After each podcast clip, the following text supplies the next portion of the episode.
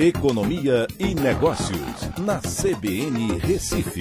Oferecimento Cicred Recife e Seguros Unimed. Soluções em seguros e previdência complementar.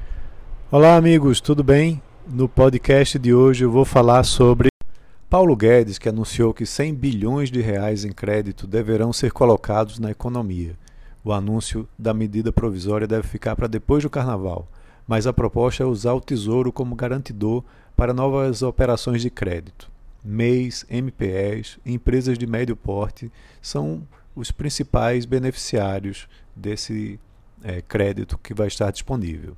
Em um evento com empresários essa semana, o ministro da Economia Paulo Guedes anunciou que já tem um projeto em formato de medida provisória pronto para anunciar e que só aguarda o presidente Bolsonaro fazer, Bolsonaro fazer o anúncio.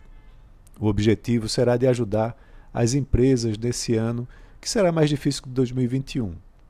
O crédito será garantido pelo Tesouro, com o FGO, que é o Fundo Garantidor de Operações, e que é administrado pelo Banco do Brasil, para empresas que faturam até 4,8 milhões de reais.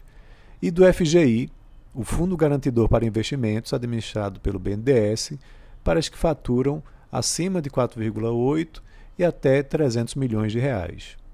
Para os MEIs e trabalhadores informais, será o papel da Caixa criar um fundo que atenda esse público com recursos de microcrédito, atendendo principalmente os antigos beneficiados pelo auxílio emergencial.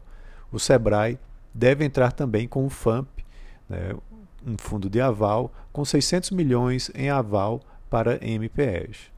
O problema atual é que a queda na atividade econômica, com inflação e Selic em alta, dificultaram muito o acesso ao crédito para as empresas.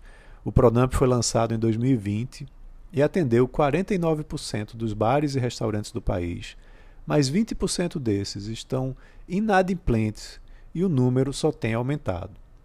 A primeira versão do Pronamp tinha juros equivalentes à taxa básica de juros da economia, né, a Selic, mais 1,25% ao ano. O problema é que a Selic saiu de 2% ao ano no início de 2021 para 10,75% hoje e vai continuar aumentando até o fim do ano. Então, o custo total hoje desse crédito saltou de 3,25% para 12% ao ano. A disponibilidade de crédito ela é importante, mas também é preciso revisar e repactuar as contratações que foram feitas no auge da pandemia. De lá para cá, Muitos dos bares e restaurantes que pegaram esses empréstimos ainda não se recuperaram e o custo aumentou em mais de quatro vezes. Então é isso. Um abraço a todos e até a próxima.